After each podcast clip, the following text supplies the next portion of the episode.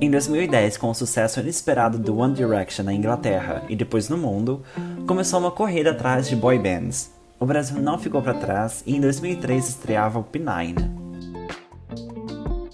Esse episódio faz parte do podcast Volta Disco e hoje vamos falar sobre o boy band P9. Formada por Guilherme, Igor, Jonathan e Mikael, o P9 estreou em 2013 com o single My Favorite Girl, que invadiu as rádios brasileiras. Mas a pergunta que fica é: o que aconteceu com o P9? Com a ajuda de um produtor internacional que queria montar uma boy band que pudesse explodir mundialmente, a procura pelos membros do P9 começou. Igor e Mikael já se conheciam, Jonathan e Guilherme entraram depois. Então começou o trabalho de preparação para o lançamento do grupo.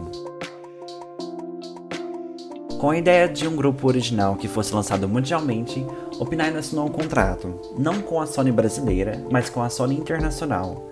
Isso permitiu que eles trabalhassem com produtores diferentes e buscassem uma sonoridade que pudesse concorrer com as bandas internacionais, mas sempre trazendo um aspecto brasileiro. O primeiro single do álbum foi My Favorite Girl, com clipe e produção musical internacionais. A música foi logo adicionada às rádios brasileiras, o clipe passava em alta rotatividade no TVZ e com a ajuda das revistas adolescentes, os meninos logo ganharam uma legião de fãs.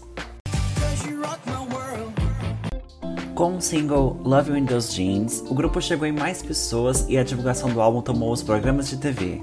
A música ainda fez parte da trilha sonora da novela Amor à Vida na Globo. Além da divulgação, o grupo teve a oportunidade de abrir os shows do Justin Bieber e One Direction no Brasil. A divulgação do álbum terminou com o single Just the Two of Us, que fez parte da trilha sonora do filme do Homem-Aranha, com direito a clipe com cenas do filme. Embora tivesse uma grande divulgação, o P9 não conseguiu se manter no mercado brasileiro. A divulgação, que funcionaria para outros mercados, não funcionou para o Brasil. Sem o apoio massivo de uma grande emissora, a boyband ficou nichada a um certo grupo específico, que não foi suficiente para garantir que o grupo conseguisse uma jornada de shows que sustentaria a banda. Com a perda do interesse dos fãs que acompanhavam vivamente outras boy bands, o P9 foi ao pouco parando as atividades, até um discreto fim em 2015. Mas apesar disso, a banda deixou um primeiro álbum que faria inveja em outras boy bands, pela produção certeira e que descreve muito bem aquele ano na música. Musicalmente, eles mostraram para o Brasil como fazer um pop internacional, mas infelizmente não aprenderam com outros exemplos brasileiros sobre como o mercado brasileiro funciona. Você se lembra do P9? O que você achava da banda? Esse foi um quadro do podcast Volta Disco.